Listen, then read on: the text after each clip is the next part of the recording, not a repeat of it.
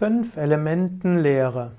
Die Fünf-Elementen-Lehre findet man in vielen Kulturen. Fünf-Elementen-Lehre gibt es zum Beispiel in der traditionellen chinesischen Medizin. Die Fünf-Elementen-Lehre in der traditionellen chinesischen Medizin beschreibt die Elemente Erde, Wasser, Feuer, Metall und Holz. Und diese fünf Elemente wirken als ordnende Kräfte und dort wird gesagt, dass alles, was es gibt, diesen fünf Elementen zugeordnet werden können. Und diese Elemente müssen in einem bestimmten harmonischen Verhältnis sein und wenn, so gibt es dort einen helfenden Kreislauf oder auch einen zerstörerischen Kreislauf der fünf Elemente.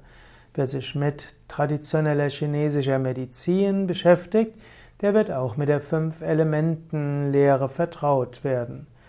In Indien gibt es die Fünf-Elementen-Lehre mit Erde, Prithvi, Wasser, Apas, Feuer, Tejas, dann folgt noch Luft, Vayu und Äther ist Akasha.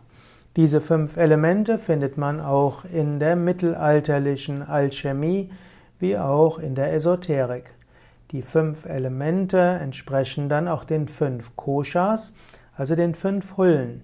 Zum Beispiel ist die, die physische Hülle Anamaya Kosha dem Erdelement zugeordnet. Die Pranamaya Kosha wird dem Wasserelement zugeordnet, also die Kosha der Energien. Die, Mani, die Manomaya Kosha, die Kosha der, des Feuers, ist also dem Feuerelement zugeordnet, die Emotionen. Die Vijnanamaya Kosha ist dann dem Luftelement zugeordnet und die Anandamaya Kosha ist dem Vishuddha Chakra zu, dem Vishuddha Chakra und der Anandamaya Kosha zugeordnet. Die fünf Elemente entsprechen damit auch dem Chakras. Die, das Erdelement entspricht Muladhara, das Wasserelement Svadhisthana, das Feuerelement Manipura, das Luftelement Anahata und dann das Ätherelement Vishuddha. Es gibt dann noch zwei weitere Chakras, die über diese fünf Elemente hinausgehen. Und so findet man in der, auch im Ayurveda die fünf Elemente. Aus den fünf Elemente entstehen dann die drei Doshas.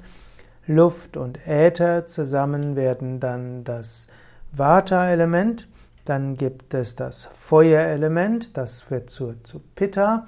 Und dann gibt es das Wasser- und Erdelement. Diese werden dann zu Kapha. Und auch hier haben die fünf Elemente wieder eine wichtige Funktion, um zu verstehen, wie die Doshas wirken. Ja, wenn du mehr wissen willst über die fünf Elemente, dann gehe auf wiki.yoga-vidya.de und schaue dort nach unter Elemente oder auch fünf Elemente und du bekommst weitergehende Informationen.